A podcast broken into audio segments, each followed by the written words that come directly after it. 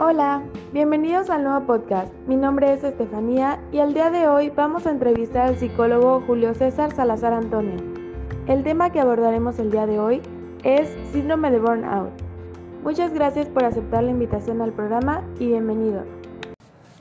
Muchas gracias a ti Estefanía, estoy muy feliz de aportar aquí en un tema de la salud muy importante para México. Muchas gracias. Vamos a comenzar con la primera pregunta. Es, ¿qué es el síndrome de burnout? El síndrome de burnout, o comúnmente conocido como el síndrome de quemado en el trabajo, es una inadecuada forma de afrontar el estrés crónico, cuyos rasgos principales son el agotamiento emocional, la despersonalización y la disminución del desempeño laboral. Ok, suele tener afectaciones en distintas áreas del individuo. ¿Cómo se realiza el diagnóstico?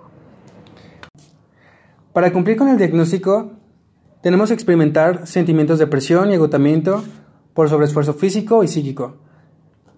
Tener que verlo manifestado por al menos seis meses y tener sentimientos de cansancio y agotamiento por parte de, de este tiempo. Además de muchos síntomas emocionales, psíquicos, mentales eh, o conductuales. Esto, quien lo diagnostica es el psicólogo o el psiquiatra o un doctor, un médico. Claro, me parece importante siempre acudir con un especialista del área. ¿Cuál es su tratamiento? Claro. Muy bien. Por parte del tratamiento, en el área de la psicología, la psicoterapia cognitivo-conductual ha demostrado ser bastante efectiva para el síndrome de burnout.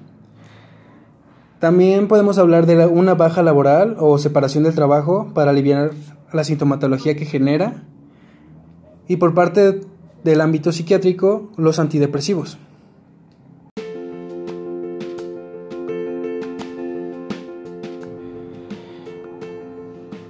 En un mal pronóstico, podemos hablar que tenemos el 5% de probabilidad de suicidio, aparte del propio despido de la persona. Acuerdo, psicólogo Julio. ¿Hay alguna manera de prevenirlo? Claro, hay bastantes formas de prevenirlo. Conductas que faciliten el estrés o de solución de problemas, técnicas de asertividad, desconectarse del trabajo, descansos durante el día, marcar objetivos reales y que se puedan cumplir, ya que las metas son muy importantes para el logro. Fortalecer vínculos de trabajo, hablo de relaciones interpersonales. Agradezco muchísimo, psicólogo Julio, por tu tiempo y todo el conocimiento que nos aportaste. Espero tenerte pronto en el programa de nuevo. Y a ti que nos escuchas, gracias por tomarte estos minutos para escuchar el podcast.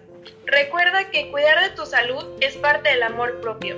Que tengas un lindo día y nos vemos en el siguiente capítulo.